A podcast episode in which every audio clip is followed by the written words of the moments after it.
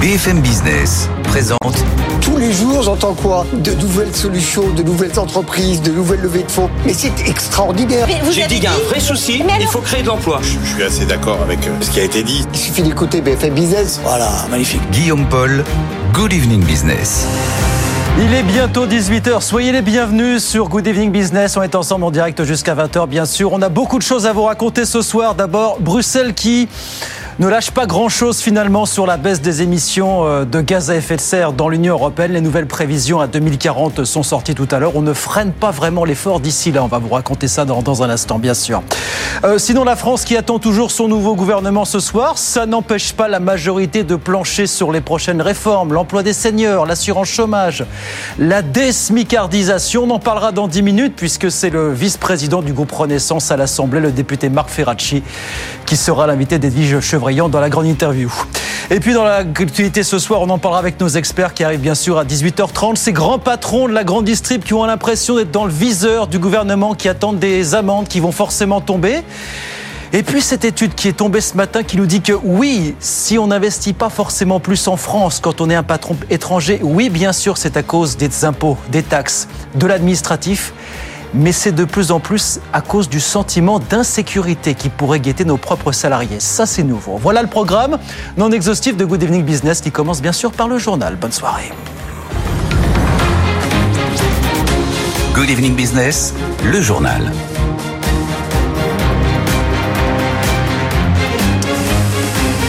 Donc Bruxelles qui, malgré le mouvement des agriculteurs, reste droite dans ses bottes hein, concernant la rémission des, émissions de CO2. D'ici 2040, c'est le nouvel objectif. On est censé les avoir baissés de 90% par rapport à 1990. Ça veut dire que globalement, au cours de la prochaine décennie, l'effort, en tout cas son rythme, ne va pas vraiment baisser. Écoutez euh, ce que disait le commissaire européen en charge du climat ce midi à Bruxelles. It is therefore of tremendous importance that we stand firmly on two legs. Il est extrêmement important que nous restions ancrés sur nos deux jambes. D'un côté, celle de l'action climatique. Là-dessus, nous devons maintenir le cap. De l'autre, une économie forte et résiliente avec un avenir prometteur pour toutes nos entreprises, grandes et petites, et une transition qui soit vraiment juste. And a transition that is truly just. L'un ne va pas sans l'autre. Je suis absolument convaincu que nous devons avoir les deux. Car la grande majorité de nos concitoyens constatent les effets du changement climatique. Ils souhaitent également que nous agissions, mais s'inquiètent aussi de ce que cela implique pour leurs moyens de subsistance. Voilà le commissaire européen au climat, le néerlandais Wopke Hoekstra, qui semble apparemment essayer de mélanger le chèvre et le chou. Bruxelles a quand même fait un petit geste aujourd'hui à l'intention des, des agriculteurs, puisque Ursula von der Leyen l'a annoncé elle-même ce midi. Elle annonce qu'elle va retirer le règlement européen sur les pesticides. hein. C'est un règlement qui prévoyait de réduire leur usage de moitié d'ici 2030. Il avait, cela dit, déjà été largement rejeté par le, le Parlement à l'automne dernier. 18h02 sur BFM Business en France. Pendant ce temps, on a donc des patrons de la grande distribution qui se sentent persécutés. Ils sont tous persuadés qu'ils vont prendre une amende pour non-respect de la loi Egalim. Le patron de Systému l'a encore répété ce matin. Ils ont un peu l'impression d'être des boucs émissaires de tout et n'importe quoi en ce moment. Pauline Tadevin. Il n'y a pas de prise de parole publique prévue, mais la colère gronde du côté de ce distributeur exaspéré par les changements de ton de l'exécutif qui demande aux enseignes tantôt de l'aider à combattre l'inflation avec des paniers, tantôt d'avancer les négociations commerciales pour faire baisser les prix et qui finit par les pointer du doigt. Quand il faut démontrer qu'un chien a la rage, il vaut mieux le faire piquer pour ne pas se faire ridiculiser, fulmine cet acteur du secteur qui prévient. Ça marche une fois, pas deux. À force, on ne jouera plus le jeu. Le sujet, dit-il, ce n'est pas les distributeurs, mais le prix de revient des agriculteurs et l'opacité autour du coût de la matière première agricole telle qu'il leur est présenté dans les contrats par les gros industriels. Il y a un vrai sujet sur la transparence, abonde-t-on dans l'entourage de la direction d'Intermarché, où l'on se félicite du renforcement des contrôles de la DGCCRF et où l'on préconise notamment de retravailler la loi si elle n'est pas tout à fait efficace en l'état? Voilà les patrons de la grande distribution qui ont l'impression d'être les mal aimés en ce moment par le gouvernement. On en reparlera avec nos experts bien sûr ce soir sur, euh, sur BFM Business. Dans l'actualité des entreprises, la mise au point du gouvernement tout à l'heure après ces infos de la presse italienne, on en parlait hier, qui affirmait que Paris planchait sur un projet de rapprochement entre Stellantis et Renault. Euh, L'État français, qui est actionnaire de Renault à 15%, continue, je cite, de soutenir la stratégie d'un Renault C'est l'agence Reuters qui cite ce soir une source de Bercy à ce sujet.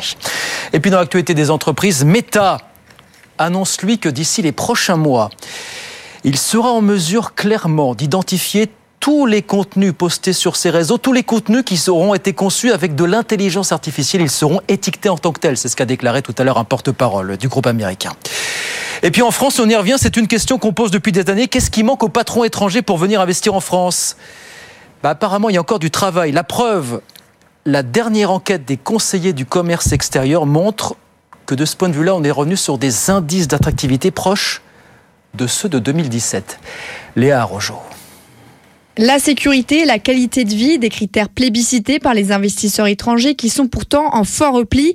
Pour Gilles Bonenfant, responsable de l'attractivité du territoire des conseillers du commerce extérieur, cela s'explique par deux phénomènes. Peut-être qu'on a un peu laissé de côté, en tout cas la valorisation qu'on pouvait faire de tout le patrimoine et le potentiel immatériel euh, qu'a la France. Et après cette progression successive d'un certain nombre d'années. Pour pouvoir attirer de nouveaux investisseurs à l'international, le gouvernement active plusieurs leviers, et notamment celui de la communication avec la campagne Make It Iconic diffusée dans cinq pays.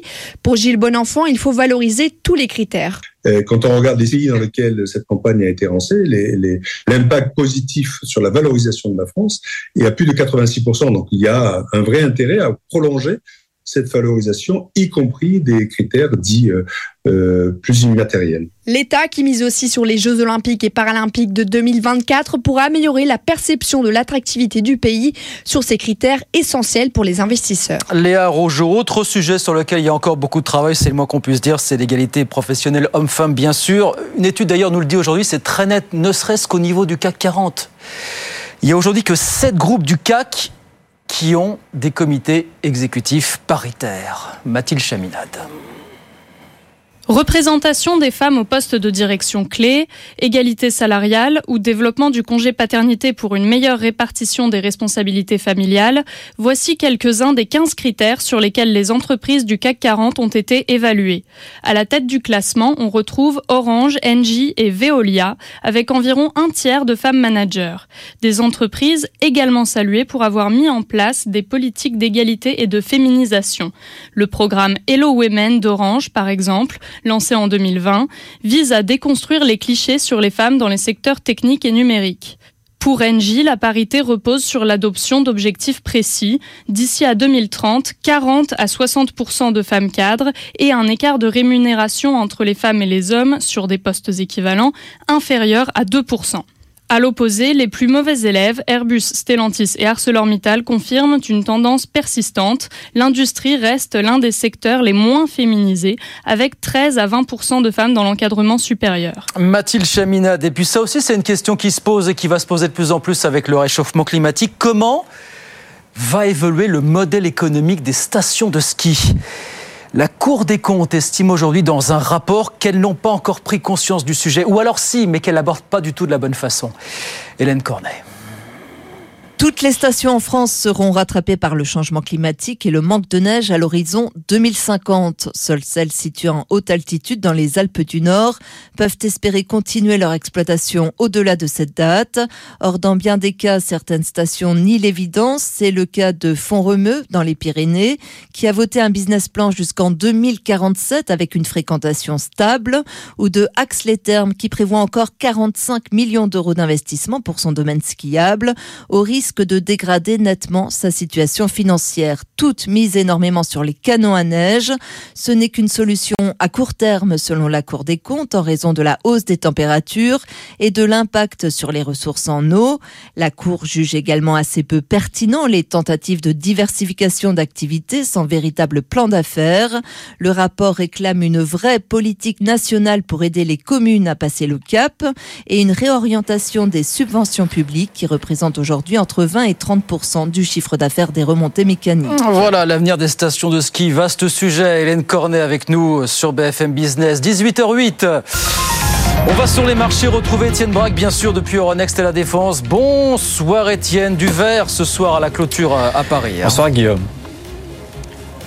Oui, après deux séances stables, le CAC 40 retrouve les 7600 points à la clôture, 7638 points grâce à une hausse de 0,6%. Le CAC 40 peut dire merci à Total Energy, on en reparlera demain car c'est demain que le groupe va dévoiler ses résultats. Mais en attendant, la publication de BP a permis à Total de gagner 1,8% à 60,30 euros et puis beaucoup de records historiques aujourd'hui sur du Schneider Electric à 193 euros, Airbus qui continue de profiter des déboires de Boeing, tout ça bien sûr, ça vient en soutien de la tendance. À noter que sur le secteur des semi-conducteurs, on parle beaucoup de Nvidia, de l'intelligence artificielle, mais tout le monde ne connaît pas ce boom, à l'image notamment de Infineon, qui ne voit pas de reprise avant la deuxième partie de l'année dans le secteur grand public. Le titre perd un peu plus de 3% à Francfort. Et puis un dernier mot d'UBS qui est en train d'avaler Crédit Suisse. Et c'est lourd, cette intégration, avec des résultats qui sont ressortis en dessous des attentes, comme pour BNP la semaine dernière. Le titre perd quasiment 3% à Zurich et le CAC 40, donc, qui clôture dans le vert ce soir, plus 0,6% au fixing à 7638 points. Beaucoup Étienne. On regarde rapidement ce qui se passe à Wall Street. On est à la mi-séance, bien sûr. Le Dow Jones qui grappille 0,18%, 38 449 points. Et puis l'indice Nasdaq, lui, qui perd 0,3%, 15 547. Tout ça à la mi-séance. 18h09. Le député vice-président du groupe Renaissance à l'Assemblée, Marc Ferracci, l'invité d'Edwige Chevrillon. C'est la grande interview dans un instant. À tout de suite. BFM Business présente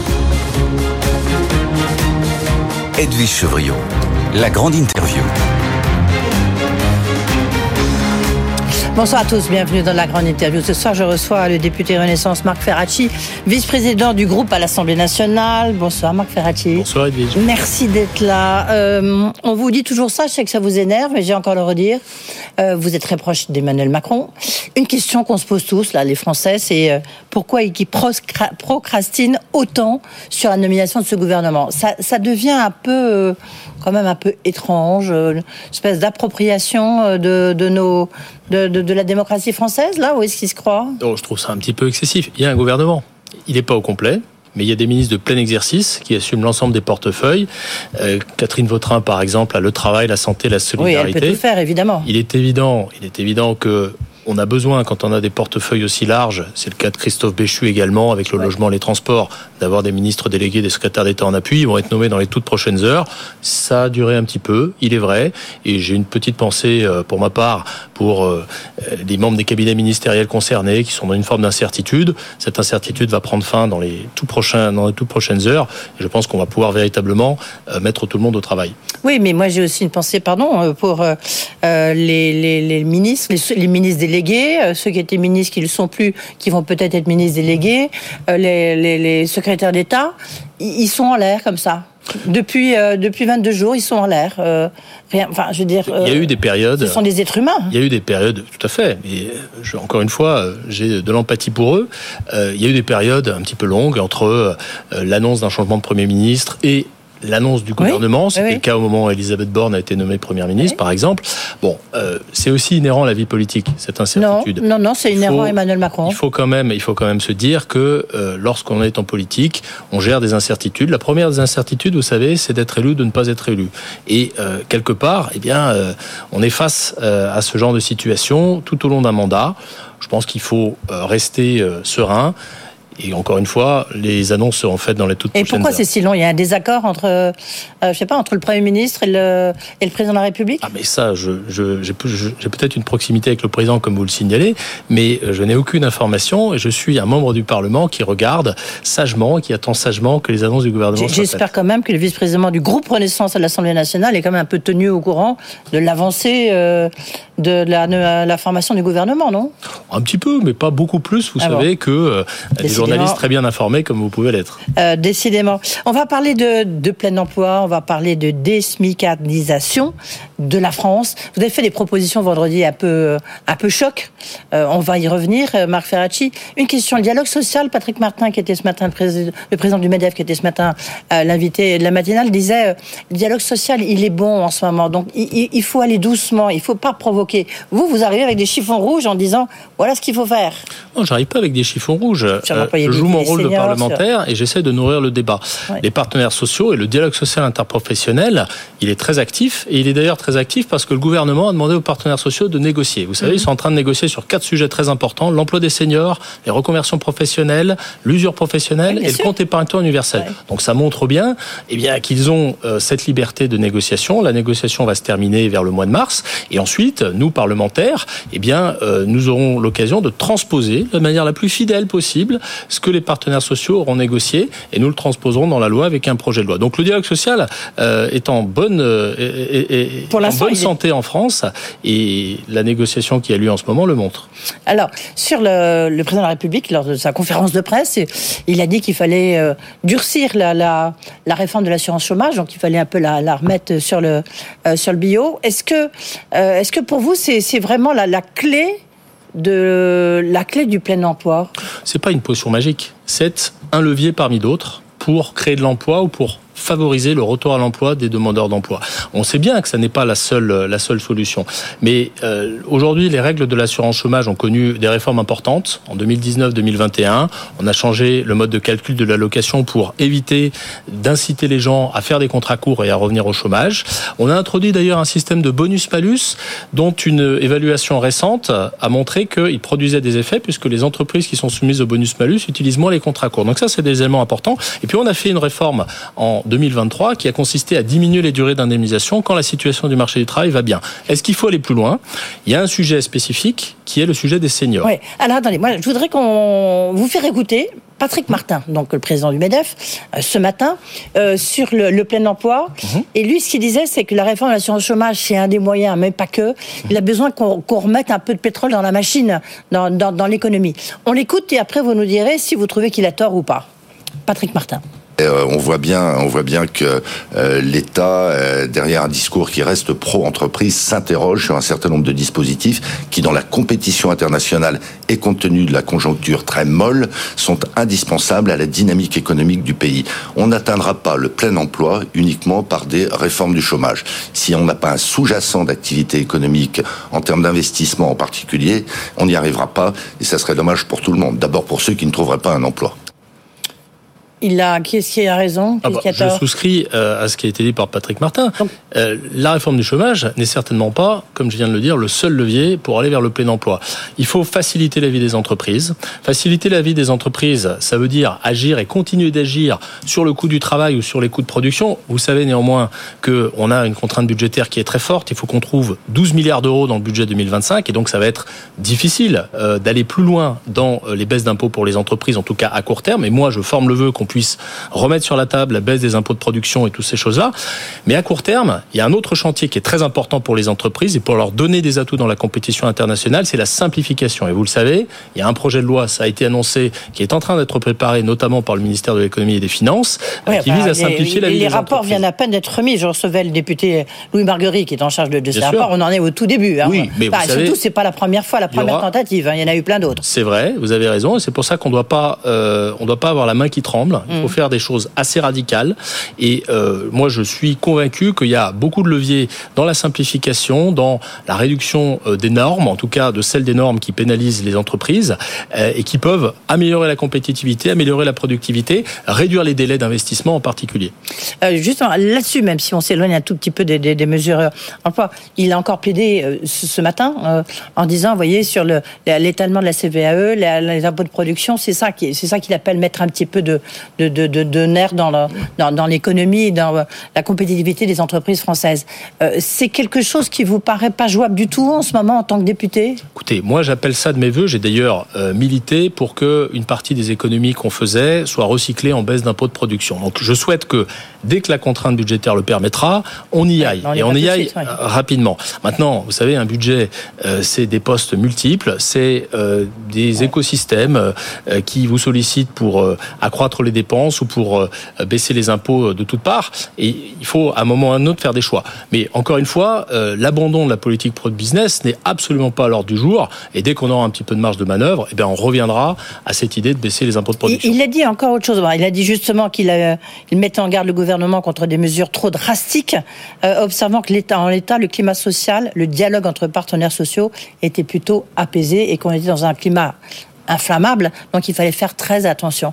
Euh, sur, il, a dit qu'il y avait toujours ce problème en France, c'est qu'en fait les charges sociales pèsent encore euh, abusivement, pour reprendre son expression, euh, sur les entreprises. Mm. Est-ce que vous, vous êtes d'accord là- là-dessus? Notamment, est-ce que le, le système, l'État-providence, ça doit être financé par les Et entreprises vous savez, on a un modèle, c'est notre histoire, de protection sociale qui s'est construit sur des cotisations basées sur le travail. Oui. Au départ, Oui, les que- droits, au débat, au départ, en 1945, les droits n'étaient pas très importants et puis se sont accrus euh, au, fil, au fil des années, au fil des décennies. Et donc, euh, euh, les prélèvements qui pèsent sur le travail se sont eux-mêmes accrus pour mettre en face l'argent On qui va avec ces ça, droits. Marc Ferracci. Aujourd'hui, est-ce que justement, dans le cadre de vos réflexions, eh ben, il faut changer ça? Il faut faire une CSG sur les retraités, à qui on a donné 14 milliards. Euh, Est-ce que justement, il ne faut pas élargir l'assiette? Moi, je pense que dans le moment que nous vivons, un moment où on a besoin de, comme vous le disiez, remettre du charbon dans la chaudière, c'est-à-dire refaire des réformes, continuer à transformer le pays en vue d'aller vers ce plein emploi, cette société du plein emploi euh, qui changera l'état d'esprit des Français. Je pense que toutes les options doivent être sur la table. Vous évoquez d'autres financements de la protection sociale. Moi, je dis pourquoi pas. Il y a des, il y a, des- y a une de rapports. sociales, est-ce que vous il y a êtes une d'accord que multitude les- de rapports qui ont interrogé ce sujet. Les Ça charges sociales, elles sont lourdes. Et, et elles sont, elles sont lourdes, mais vous savez aussi qu'on dépense énormément d'argent, 75 milliards d'euros par an d'exonération de charges sociales pour compenser, notamment sur les bas salaires, Eh ben, ce coût du travail qui est très élevé. Donc, à un moment ou à un autre, il faut voir aussi ce qui est fait comme effort. Ce- C'est un effort que l'État compense à la sécurité sociale. On, on ne ponctionne pas le, le budget de la sécurité sociale avec ces, ces exonérations de charges, mais néanmoins, vous voyez qu'il y a déjà des efforts qui sont très importants de fait. Ah, Justement, la grande question qu'on se pose, c'est comment peut-on désmicardiser la France? Bah, déjà, il faut s'interroger sur que veut dire désmicardiser. Le constat, vous le savez, c'est que la proportion des salariés au SMIC est passée en trois ans de 12 à 17 Pourquoi? Parce que le SMIC a progressé très vite. Mmh. Le SMIC a progressé très vite et il y a un certain nombre d'échelons salariaux qui ont été rattrapés par le SMIC. On est d'accord. La question, comment on fait pour que des gens ne restent pas scotchés au SMIC pendant toute leur vie? Est-ce qu'il faut, justement, la question, euh, allons-y euh, tout de suite, est-ce qu'il faut désindexer le SMIC de l'inflation? Je pense qu'il faut réfléchir à l'indexer, mais peut-être différemment. Aujourd'hui, on l'indexe, et on est le seul pays à faire ça, sur l'indice des prix, mais aussi sur l'évolution des salaires. Depuis 1970. En 1950, on a indexé sur les prix. En 1970, on a rajouté une deuxième indexation sur les salaires. Euh, ce qui se passe, c'est que les prix augmentent, le SMIC est revalorisé, et le SMIC rattrape les minima des branches, les minima conventionnels. Et c'est ça qui fait qu'on a des tassements avec des gens qui ont la même qualification dans la même, dans la même entreprise et qui sont tous les deux payés au SMIC. Ça, ça n'est pas acceptable. On peut envisager de continuer à indexer le SMIC et moi je suis favorable à ce qu'on indexe le SMIC parce que à un Sur moment ou à un autre, l'inflation sur, ça c'est une proposition qui a été faite notamment par le groupe d'experts sur le SMIC, sur l'évolution des minima de branche. Les branches négocient, les minima de branche se rehaussent et on regarde de combien ils ont augmenté pour décider de l'indexation du SMIC. C'est un système qui existe aux Pays-Bas, qui fonctionne assez bien. On pourrait réfléchir à ce genre de Oui, choses. mais les minima de branches, il y en a certains qui sont, vous le savez mieux que moi, certaines branches, on est largement en dessous du SMIC. Tout à fait. C'est la raison pour laquelle il faudrait se limiter aux branches qui négocient. Si on considère les branches qui ne négocient rien, eh bien évidemment, l'indexation sera insuffisante. Mais je pense qu'il faut, au fond, et la philosophie dans laquelle on, on devrait se situer, puisque vous me parliez des partenaires sociaux et du dialogue social, c'est de redonner la main au dialogue social. Si ce sont les négociations de branches qui ont un effet sur le SMIC, eh bien ça veut dire que c'est le dialogue social qui, par son activité, par son dynamisme, génère les augmentations salariales. êtes- Moi, je trouve que euh, le rôle des partenaires sociaux euh, pourrait être rehaussé dans la détermination des salaires. D'accord. Donc ça veut dire quand même désindexer de l'inflation en trouvant une autre forme d'indexation, si je résume votre pensée. Une autre forme d'indexation, mais pas de, pas désindexation. Vraiment, une autre forme d'indexation. Oui, Vous c'est ça, savez que mais dans pas les... des, indexa- des, des- des indexations, décidément, sur l'inflation. Hmm. Ça, vous êtes d'accord Il faut indexer sur autre chose. Sur autre chose, en tout cas, il faut réfléchir à indexer sur autre chose. Pourquoi? Parce que là, ce tassement, vous le voyez, ça crée des tensions dans les entreprises, ça crée de la frustration chez des salariés qui voient que leur voisin, qui a un niveau de diplôme inférieur, un niveau de qualification inférieur, est payé comme au SMIC. Et ça, ça n'est pas acceptable. Donc je pense qu'il faut réfléchir à ce genre de choses, mais ça n'est pas la seule chose pour désmicardiser. Euh, on a, on le sait, et j'en parlais à l'instant, des exonérations de charges qui diminuent avec le niveau de salaire, qui sont très fortes au niveau du SMIC et qui sont de moins en moins fortes. Mhm. évidemment, euh, ça donne une moindre incitation à augmenter votre salarié. Pour augmenter de 100 euros un salarié au niveau du SMIC, c'est Gabriel Attal qui l'a dit pendant sa déclaration de politique Ouais. générale, il faut débourser 238 euros quand Oui, vous êtes l'employeur. Évidemment qu'il faut revoir probablement le profil de ces exonérations pour éviter ces phénomènes de à bas salaire. Et je pense que c'est probablement la priorité, avant même de réfléchir à la manière dont on détermine le SMIC. Ça, c'est très important. Et puis j'ajoute un troisième point très important, parce que pour négocier un bon salaire, à un moment ou à un autre, euh, le meilleur levier, c'est d'avoir des compétences, une qualification et plus de productivité. Moi, je formule une proposition qui est d'investir plus dans la formation des salariés les moins qualifiés, en mettant par exemple plus d'argent qu'on en met aujourd'hui sur leur compte personnel de formation et en faisant négocier les partenaires sociaux dans l'entreprise sur la question de la formation professionnelle, car aujourd'hui, il n'y a pas de négociation sur ce sujet. Est-ce que vous, maintenant avec un peu de recul, parce qu'en plus c'est vous, vous avez travaillé dessus, la prime d'activité, finalement, ça se retourne un peu contre les salariés? Je ne pense pas que ça se retourne contre les salariés. C'est un élément très important pour inciter à prendre un certain nombre euh, de, de métiers, de jobs. Ah oui, mais d'où la qu'on- qu'on ne prendrait pas. Ce qui est vrai, c'est que on a fait les choses comme souvent en France en silo. D'un côté, on a fait les exonérations patronales sur les bas salaires, et de l'autre côté, on a fait la prime d'activité. Et puis on s'est rendu compte d'une chose, c'est qu'à un moment, au moment d'augmenter le salaire au-delà de 1,2, 1,3, voilà. 1,4 SMIC, bah, il y a l'employeur qui dit, euh, moi, si je t'augmente, ça va me coûter euh, de l'argent parce que je perds des exos, et le salarié qui dit, bah, moi, tu sais, de toute façon, si tu m'augmentes, je vais perdre de la prime d'activité. Et donc, c'est cet équilibre qu'il faut qu'on revoie. Il y a une mission menée par deux économistes, Antoine Bozio et Étienne Vasmer, euh, qui est en train de se pencher sur le sujet et qui formulera des recommandations dans les prochaines semaines. dans les prochaines semaines. Hmm. Ok, rapidement, il nous reste peu de temps euh, sur l'employabilité des seniors. Vous proposez des mesures quand même assez radicales, notamment sur l'assurance chômage, en disant bah, il faut supprimer la filière senior. Hmm. En deux mots, euh, la solution pour pour vous, c'est quoi? C'est effectivement faire que ben non, il y a pas, on peut pas vous mettre à la retraite à 57 ans et puis vous allez toucher l'assurance chômage Hmm. jusqu'à 67 ans. Déjà, mes propositions, elles portent pas que sur les demandeurs d'emploi, elles portent aussi sur les employeurs. Je milite pour Oui, que oui, on applique. Non, non, mais je, je Oui, le dis parce que souvent les gens, euh, souvent les gens pour ça que je dis En deux ça. minutes, je vais vous faire les propositions. Euh, D'abord, appliquer le système de bonus-malus qui existe et qui fonctionne. Les évaluations le montrent Mm. sur les contrats courts. Les contrats courts diminuent. Le faire un petit peu évoluer pour l'appliquer à l'emploi des seniors et le généraliser dans toute l'économie pour inciter les entreprises à garder l'emploi. Deuxième voudrais- point, faire des testings anti-discrimination. Moi, j'ai fait voter Moi, une je proposition. sur l'assurance chômage. Maintenant, sur l'assurance chômage. euh, révolutionnaire. Il n'y a pas aujourd'hui euh, de preuve que les seniors soient moins productifs que les autres. Et donc, leur donner une durée plus d'indemnisation plus, longue, ils coûtent plus cher parce que souvent on progresse à l'ancienneté en France et donc on arrive au chômage avec un salaire plus important. Moi, je propose deux choses. Le constat, c'est que quand euh, vous avez passé déjà deux ans au chômage en tant que senior, les mois supplémentaires d'indemnisation vous offrent très peu de probabilités, très peu de possibilités de retrouver un emploi parce que vous avez perdu des compétences, parce que les employeurs ne regardent même plus votre CV. Et donc, il faut insister sur le début de la période d'indemnisation. C'est pour ça que moi, je milite pour que on aligne la filière senior sur le droit commun, c'est-à-dire passer de 27 à 28 mois, comme c'est le cas pour l'ensemble des salariés, mais je milite aussi pour aider les seniors à retrouver un emploi Mhm. en leur versant une prime, parce que quand vous êtes senior, vous avez des exigences salariales, parce que vous avez progressé à l'ancienneté qui ne sont pas celles des autres salariés, et donc il faut vous donner un petit peu d'aide pour compenser cette décote salariale qui vous permet de payer les études de vos enfants, de payer votre appartement. Et donc, il faut aider, et en même temps, il faut inciter. Merci beaucoup. Vous êtes euh, écouté là-dessus, euh, Marc Ferracci? Écoutez, je ne sais pas. Euh, J'espère. Moi, vous savez, je suis un universitaire de formation, donc j'aime bien nourrir le débat. On verra si les propositions euh, trouvent un écho. Merci beaucoup. On n'a toujours pas, à cette heure-ci, on n'a toujours pas de gouvernement, hein, Marc Ferracci. Merci d'avoir été avec nous, vice-président du groupe Renaissance à l'Assemblée nationale, député, forcément. Merci beaucoup. Good Evening Business. Actu, expert, débat et interview des grands acteurs de l'économie. 19h35 sur BFM Business. Les experts du soir sont avec nous. Bruno Coquet, bonsoir.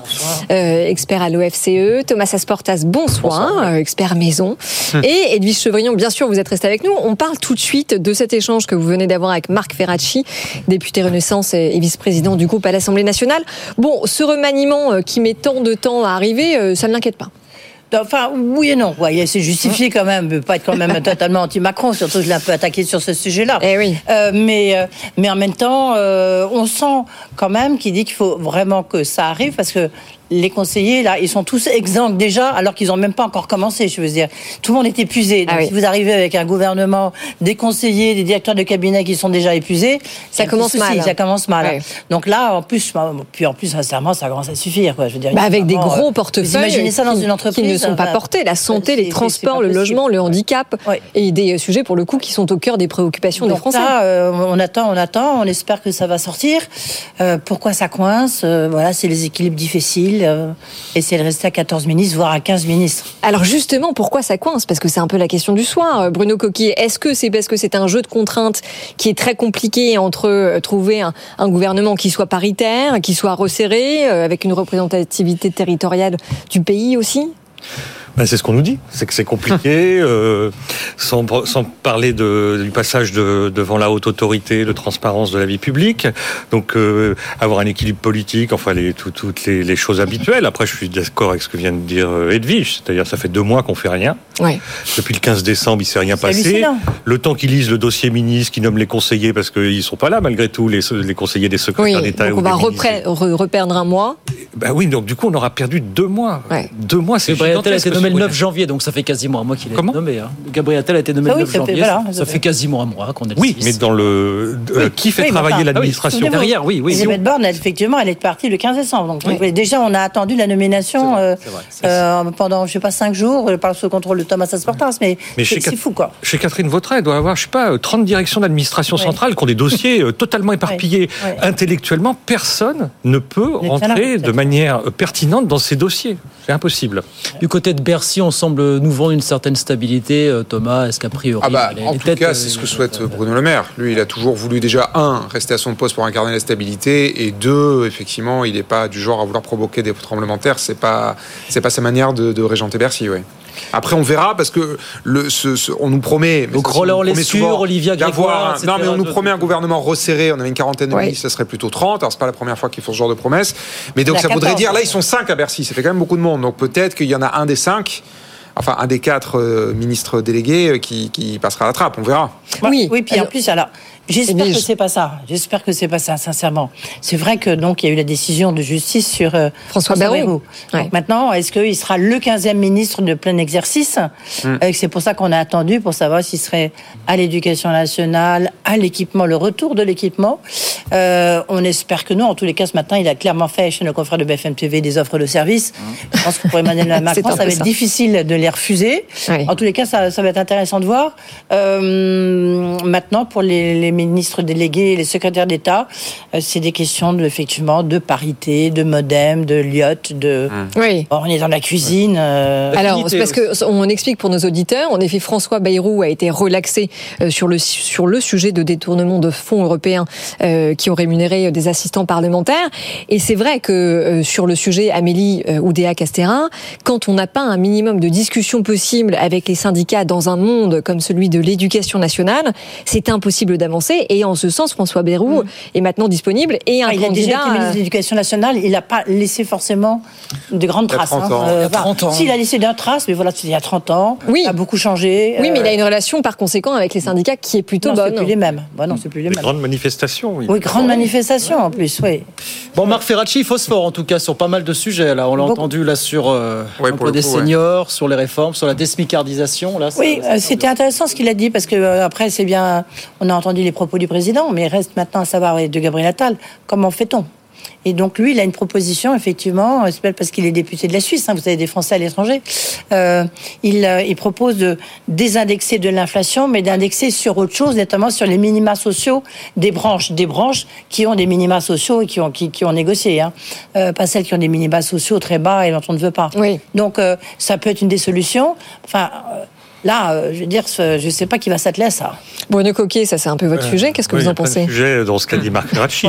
La smicardisation, il y a quand même un sujet qui fait consensus maintenant, c'est qu'on ne vit pas avec un SMIC à temps plein. Tout le monde dit qu'il y a 17% des gens au SMIC, mais au SMIC à temps plein, il y a, euh, il y a beaucoup, enfin c'est, il y a beaucoup moins de gens, hein, puisque les gens ont des contrats courts. Donc du coup, le point c'est qu'on vit pas avec un SMIC et on est dans un monde où on rajoute des primes, des Prime exonérations aux d'activité, employeurs, justement. Voilà. la prime d'activité, enfin tout un tas de, de choses. On- donc, donc on rajoute du- de- de- une soviétisation autour d'un SMIC qui ne permet pas de vivre. La promesse d'Emmanuel Macron, c'est vivre de son travail. C'est pas vivre de la redistribution des prestations sociales, de, de, chèques, je ne sais quoi. C'est vivre de son travail. Donc cet équilibre-là, si vous ne l'avez pas dans une économie, l'économie ne tient pas debout. Donc ça, c'est la première observation. La deuxième observation, c'est sur les partenaires sociaux. Effectivement, il, appelle à la négociation sur tout un tas de sujets. Alors les seniors, euh, la négociation de branches sur les salaires.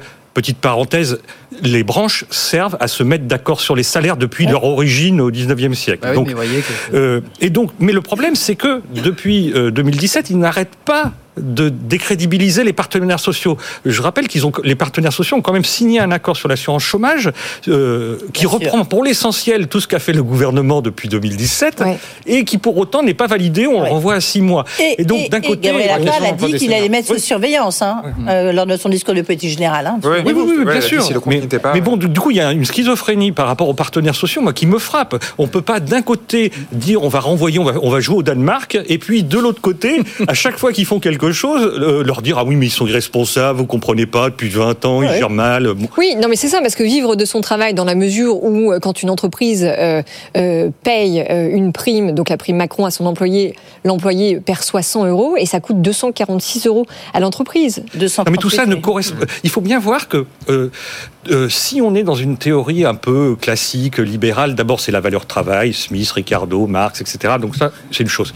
Plus moderne, on a le salaire d'efficience, c'est-à-dire que les gens sont rémunérés à leur productivité.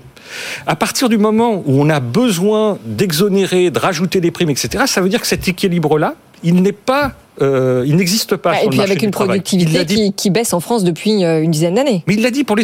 Oui, mais bien sûr, euh, enfin depuis euh, 30 ans. Mais Ouais. le point, c'est qu'il l'a dit pour les seniors. Et qu'est-ce qu'il propose De rajouter une prime? Juste, il propose que les seniors acceptent des emplois en dessous de leurs compétences parce qu'il n'y a pas autre chose. C'est ça qu'il dit. Et on va. à la Avec un place- salaire inférieur. Voilà, un- un salaire inférieur. Et donc, du coup, il propose de payer les gens en dessous de leur productivité. Donc, le point, ça ne tient pas debout.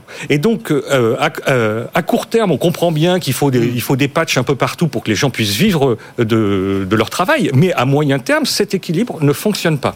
On s'est embarqué dans quelque chose à travers ce débat sur la désmicardisation qui a été grand néologisme du discours de politique générale de Gabriel Attal. Je ne sais pas où ça va nous mener.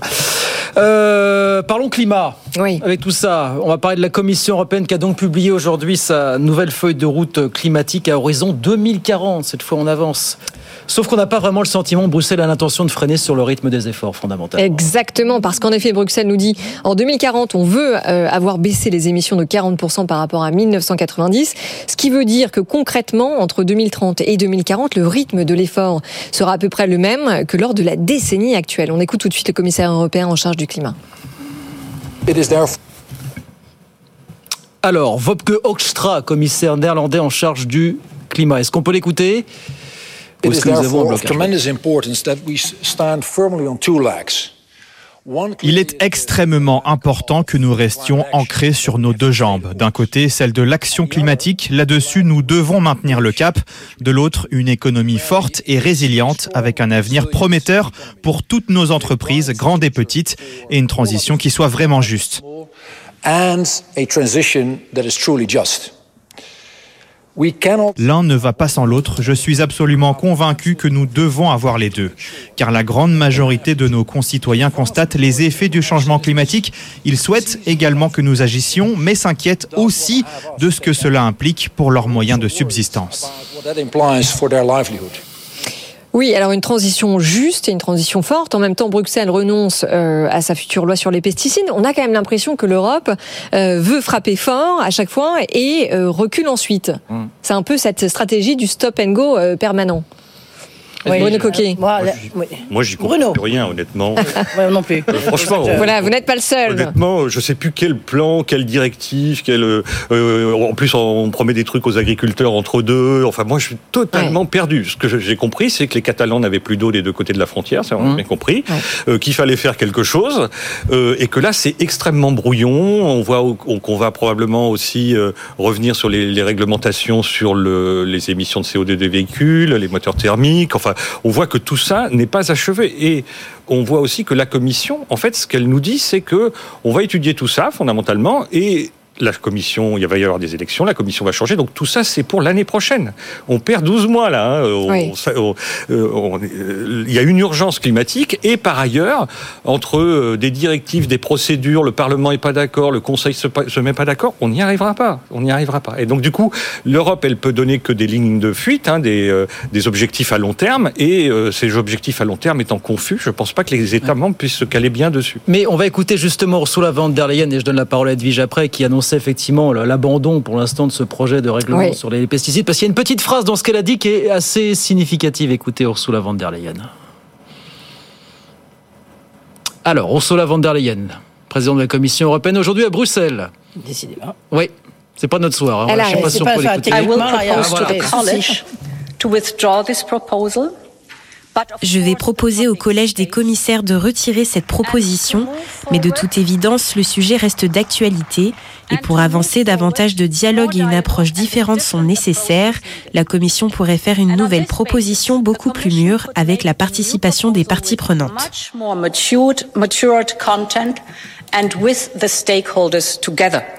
Avec la participation des parties prenantes, qui laisse entendre finalement que ça n'a pas été le cas jusqu'à présent quand on a négocié et mis en place le fameux Green Deal notamment. Je trouve ça fort. Oui, mais, mais, mais en fait, pourquoi est-ce qu'elle dit ça? Elle dit ça euh, en référence euh, à ce groupe de travail qui vient d'être lancé, qui est, président, qui, qui est présidé pardon, par, un, euh, par un grand expert allemand du sujet et qui réunit en effet autour de la table à la fois les agriculteurs, les distributeurs, la société civile, les syndicats. Et c'est un peu, voilà, enfin une très grande concertation qui va durer longtemps parce que ça commence maintenant et ça s'arrête en septembre. Euh, ce qui est important, c'est que si- est-ce que c'est un groupe de la Commission ou est-ce que c'est un groupe du Conseil? Non, mais c'est très important.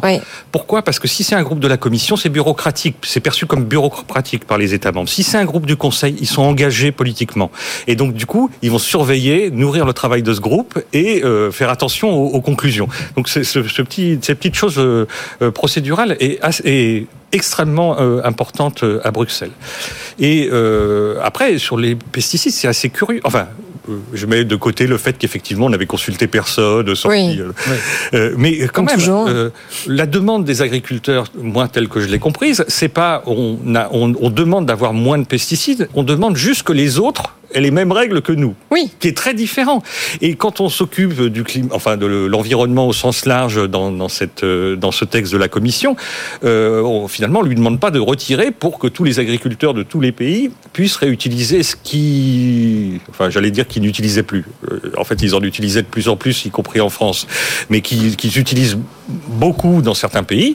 Euh, non, le, le point c'est c'était pas la demande et c'est la réponse. Donc c'est curieux. Edwige. Non, je- juste un point, euh, euh, parce qu'effectivement, je trouve qu'on a tellement de mal à s'y retrouver qu'on sait absolument plus du tout où on est.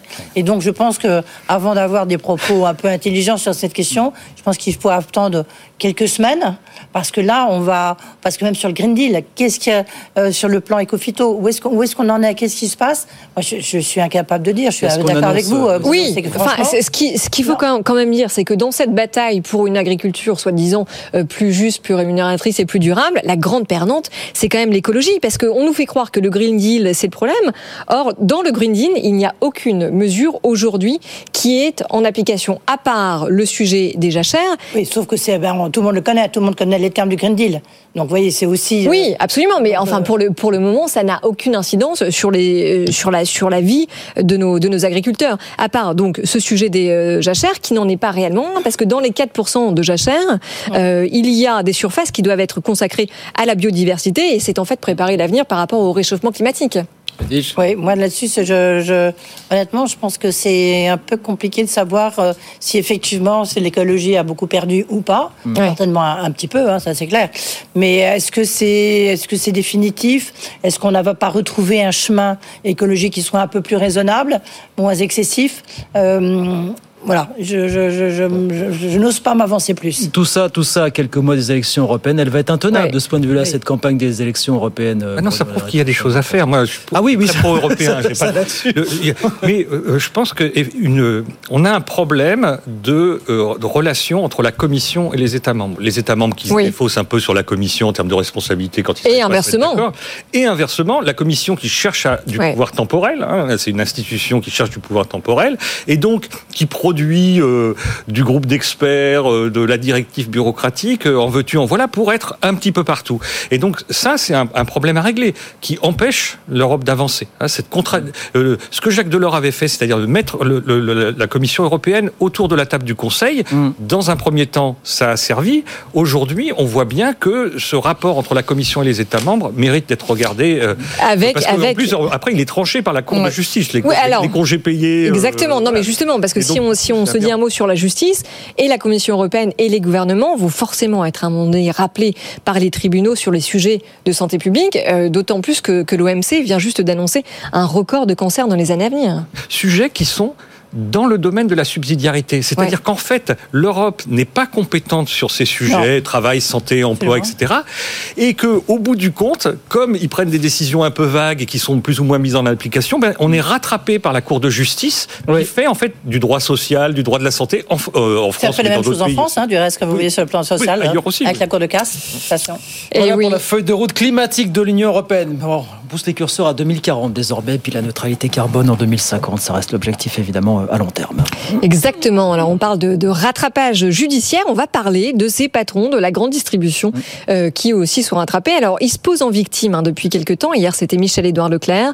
Aujourd'hui c'est le patron de Système U qui dit avoir le sentiment d'être dans le viseur des pouvoirs publics. Bah oui, pourquoi Dominique Schelcher qui a un petit peu le sentiment qu'il va prendre une amende de la part de Bruno Le Maire, de la part de Bercy, au motif qu'il respecterait pas la loi Egalim rayon, alors qu'il est persuadé, lui, qu'il la respecte. Il l'a dit encore euh, ce matin. Écoutez.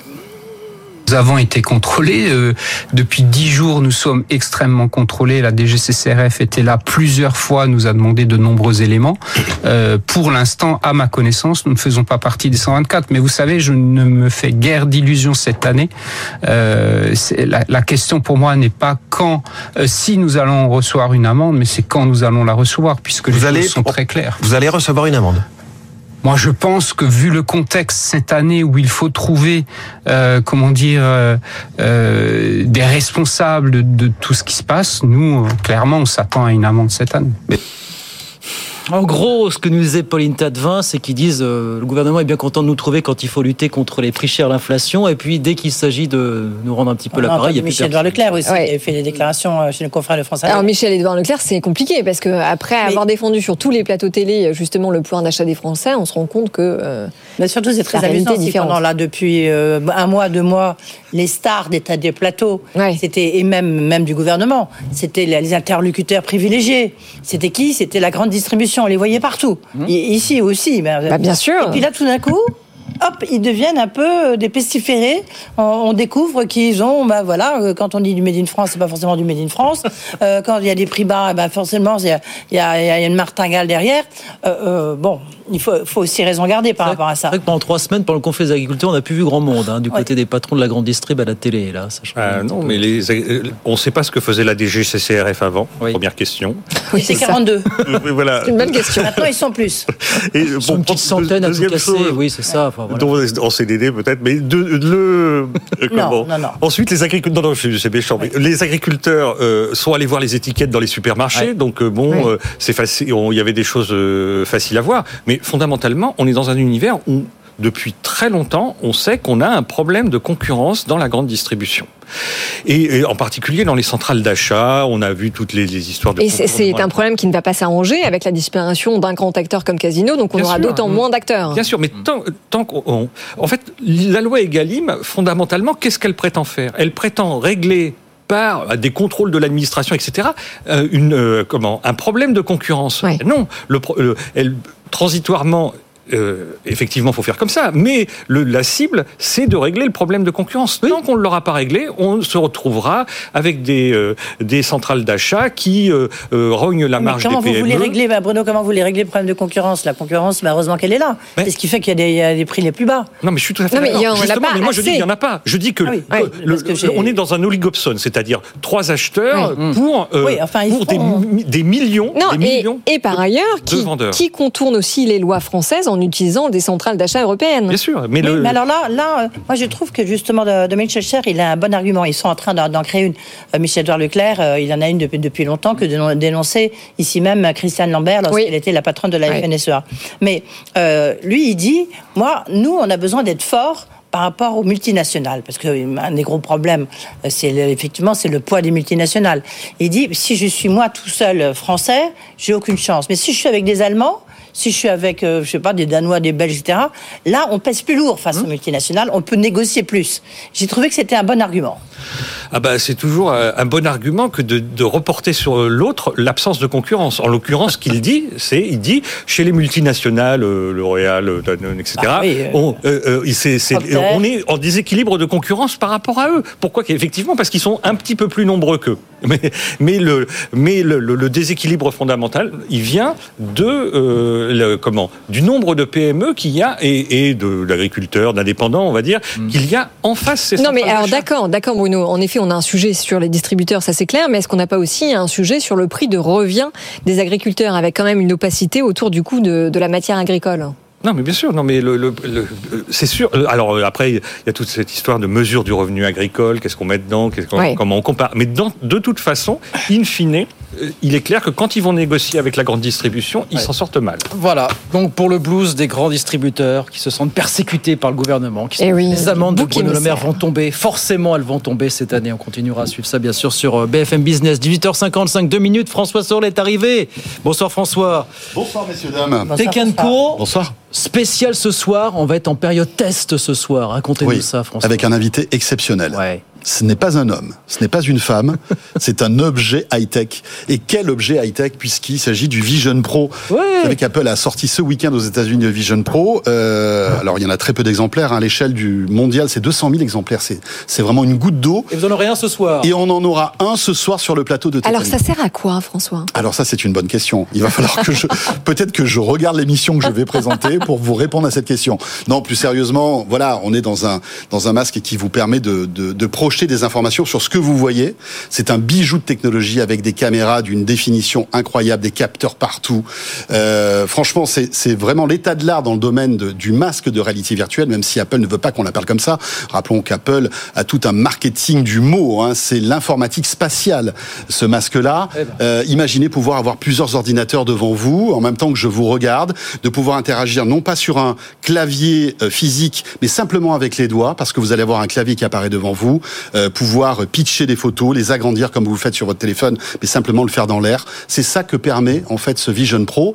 Alors c'est un peu brouillon, c'est très cher, c'est 3500 Non mais voilà, dollars. ça coûte combien? 3500 dollars. Voilà, euh, et après il faut rajouter les taxes, etc. On ne sait même pas quand il sortira en France ce produit-là. C'est c'est presque une expérience chez Apple, mais Apple lance une nouvelle gamme de produits. À mon avis, c'est un marathon. On va en parler ce soir. Ça va durer sans doute des années pour peut-être avoir un jour quelque chose qui ressemble à nos lunettes Eh ouais. et qui nous permettra d'avoir toutes ces informations intégrées dans Mais il y avait appareil. déjà eu ça, il y avait déjà, euh, on avait déjà des lunettes. Oui, Non, bien sûr. Il y ça avait n'avait pas marché parce il y que avait c'était trop Google compliqué. Glass, On bien avait sûr. Et puis les Google Glass sont sortis il y a 10 ans, c'est-à-dire que il y a, y a eu un, un fossé technologique entre euh, 2014 et 2024. Aujourd'hui, on arrive à, ver- à faire des choses techniquement qu'on n'arrivait pas à faire à l'époque. Mais alors est-ce qu'on a des acteurs français qui réussissent aussi, enfin qui, avancent en tout cas sur cette Alors oui, oui, et ça me fait plaisir de vous dire oui, parce que on Ça a. me fait plaisir euh, d'entendre oui. euh, on a une boîte qui s'appelle Lynx, qui est une start-up qui a créé son propre masque de réalité virtuelle, Hmm. que je vous invite à recevoir un jour dans Good Evening Business. Stan Larocque, on est son, son Edwige, patron. super invité. Qui est euh, incroyable. Il a 25 ans. C'est un, c'est, c'est un génie. Et de ses propres mains, avec très peu d'argent, il a réussi à faire un masque qui ne pâlit pas face au Vision Pro. Il vient de temps en temps dans Co et je vous invite un jour à le recevoir. Il, Il est est à passionnant. combien son masque Oh, il est à 400, 500 euros. Ah bah, c'est mieux déjà. C'est pas le. Vision Pro ce soir. Il a, et il a comme parrain Jean-Michel Jarre. Ah bah quand même, évidemment. Il vient souvent vous ski, voir c'est. Ça, C'est le beau masque de ski. Écoutez, Voilà, l'Apple Vision euros. Pro, test grandeur nature avec François Sorel, Ouais.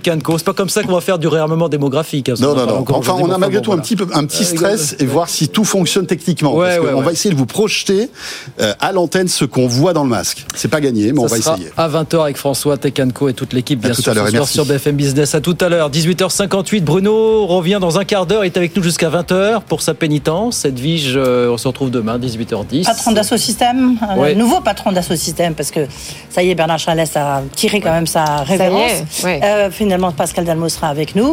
Et je pose, il y a plein de questions sur l'intelligence artificielle, euh, comment il va s'y prendre, ce qui regarde par exemple le dossier Atos, beaucoup de questions, et puis il a publié ses résultats. Ça sera demain, 18h10 en direct, 18h59. Nous, on revient dans un instant. Ouais, Restez avec nous, on parle euh, Europe, on parle remaniement et bien d'autres sujets. À tout de suite. Good Evening Business. Actu, experts, débat et interview des grands acteurs de l'économie.